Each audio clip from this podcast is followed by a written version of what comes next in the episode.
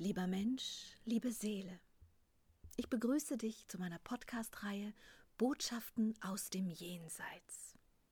Seit einem Nahtoderlebnis habe ich die Gabe, mit den feinstofflichen Ebenen des Kosmos zu kommunizieren. Dies geschieht in einer Form tiefer Meditation, in der ich bestimmte Wesenheiten der jenseitigen Welt bitte, mit mir in Austausch zu treten. Als eine der ersten Kontakte ins Jenseits zeigte sich mir mein alter Freund und Lehrer, Freund der Indianer. Und es ist mir jetzt hier eine große Freude, dir nun diese Gespräche als Ergänzung zu den Büchern auf diese Art und Weise nahezubringen. Freund der Indianer, bitte beginne uns zu berichten, was du zur Lust der Seelen festhalten möchtest. Du beginnst die ersten Schritte einer neuen Erfahrung der Menschheit. Dieses Wissen, das wir hier festhalten, will helfen, die Brücke zu festigen, wohin die Menschheit sich bewegen kann. Ich tue dies mit großer Sorge und Hoffnung zugleich. Lieber Freund der Indianer, das kann ich sehr gut verstehen. Und deshalb freue ich mich auch sehr, Werkzeug dieser Intention sein zu dürfen. Es ist kosmisch gesehen eine wundervolle Aufgabe, die du da hast. Ich freue mich wirklich, jeden Moment einfach durch dich schreiben zu können. Das ist wie lebendig werden über deine Gabe. Ich weiß, was du meinst. Du kannst wieder wirken, ohne dass du wieder auf die Erde kommen musst, gell? So ist es. Gut, lieber Freund der Indianer. Dann lass uns beginnen. Wir waren bei der Lust der Seelen stehen geblieben. Ich bin schon sehr gespannt, was du mir dazu zu berichten hast. Die Lust der Seelen ist eine Kraft, die sie begleitend wirkt. Ist diese Kraft Teil von ihnen, wie eine Art Charakter der Seelen? Das könnte man sagen. Aber haben Seelen keinen Charakter, sondern Erinnerungen. Ah, aber was genau ist dann diese Lust? Was will sie? Woher kommt sie? Die Lust der Seelen bewegt sie weiter und weiter. Sie ist die Kraft hinter den Kräften wenn du so willst. Die Lebenskraft der Seelen beginnt in der Quelle. Doch die Bewegung aus ihr heraus und in die vielen Formen hinein ist die Lust der Seele lebendig zu werden, in verschiedene Formen zu gehen und verschiedene Erfahrungen über diese Formen zu machen. Diese Möglichkeit ist die übersetzte Erlaubnis des Kosmos, die Wahrnehmungen zu formen über viele verschiedene Formen. Und warum nennst du es die Lust der Seelen? Ich hatte einmal von der weißen Bruderschaft erfahren, dass es die Neugier ist, die die Seelen vorantreibt. Das ist beides richtig. Ich nenne es gerne die Lust der Seelen, weil es freudiger ist, weil es kraftvoller ist.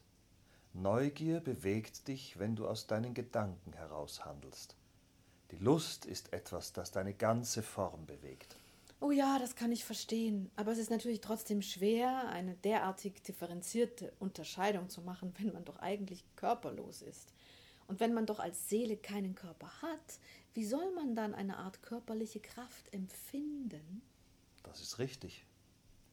Doch ist es einfach ein kraftvollerer Impuls, als nur neugierig zu sein. Das ist alles. Dennoch kannst du beide Worte verwenden. Ich nutze gerne die Bezeichnung Lust der Seelen. Denn ihr alle kennt in euren Körpern die Lust des Lebens, verschiedene Dinge zu genießen. Und die Seele verspürt genau diese Art von Kraft, wenn sie über viele Leben hinweg besondere Erfahrungen macht. Verstehe. Es ist also eine Lust am Leben, eine Freude zu leben. Eine Kraft, die sagt, ja, ich will unbedingt auf verschiedenste Art und Weise empfinden. Und ich will über diese Empfindung ganz viele verschiedene Erfahrungen machen, weil ich jeweils eine andere Wahrnehmung habe, andere Wahrnehmungswerkzeuge mitbekomme. Das ist genau das, was ich meine. Ach, wie schön. Hm. Gibt es etwas, was die Menschen beachten sollten bezüglich dieser Lust der Seelen? Dass sie sie nie verlieren, wenn sie leben. Hm die Lust und die Freude in das Leben zu tauchen, wenn sie von den alltäglichen Ablenkungen vereinnahmt sind. Doch es ist die Lust eurer Seele und die Freude am Sein, die euch hierher gebracht hat. Diese Kräfte bewegen euch weiter und weiter. Und wer ihr Potenzial erkennt, kann viel in seinem Leben bewirken und weiter seine Entwicklung bewirken. Gibt es auch Seelen, die gänzlich ihre Lust verlieren, weil sie im Laufe vieler Leben in unterschiedlichen Formen ihre Kraft verloren haben? Das ist eine sehr wichtige Frage. Denn es ist tatsächlich möglich, diese Kraft weniger werden zu lassen durch Verunreinigungen in der Kräfte der Seele. Wer verunreinigt, begibt sich daher auch immer in Gefahr, den eigentlichen Impuls weiter zu werden und weiter zu wachsen, durch diese Verunreinigung zu schwächen. Und dann ist es sehr schwer, wieder kraftvolle Impulse zu finden. Diese Seelen finden sich dann in einem Zustand, der es erschwert, Erfahrungen zu sammeln. Sie befinden sich wie in einem schläfrigen Zustand, der keine Bewegungen vollzieht, Daher ist es, wie schon mehrmals betont, wichtig, dass ihr reinigt und beginnt darauf zu achten, dass ihr nicht mehr verunreinigt. Dann beschleunigen eure Seelen und die Lust am Leben wie auch die generelle Lust am Sein bleiben erhalten und werden mehr. Wie ist das bei dir? Du bist jemand, der nicht mehr in das Leben geht, sondern aus einer anderen Ebene wirkt. Hast du damit Hast du denn dort keine Lust mehr am Leben oder wie darf ich das verstehen? Das ist auch eine sehr wichtige Frage. Danke dir dafür. Die Wesenheiten, die bereits viel Erfahrungen gesammelt haben oder deren Energiepotenzial so hoch ist, dass sie kraftvoll genug sind, in höher schwingenden Ebenen zu wandeln, bleiben in diesen Formen weil sie nun die Freude über die Formen der körperlosen Existenz empfinden. Sie brauchen nicht mehr den Körper und seine Werkzeuge um Sinne, um die Erfahrungen zu sammeln. Sie wandeln und bewegen sich frei und kraftvoll im Kosmos. Das braucht etwas Training, würdet ihr sagen, sich in derartigen hochschwingenden Ebenen zu bewegen. Doch haben wir hier weiterhin unsere Kraft, und mehr noch als in den Körpern der Lebewesen auf dem Planeten können wir die Lust am Leben fühlen, doch leben wir die Lust am Sein. Das ist letztlich das Gleiche. Doch sucht es sich in verschiedenen Formen seine Erfahrungen, und wenn der Energielevel einer Seele hoch genug ist, um frei wählen zu können, ohne oder mit Körper weiter zu erfahren, dann entscheiden sich viele für die Erfahrung ohne Körper, da sie freier ist.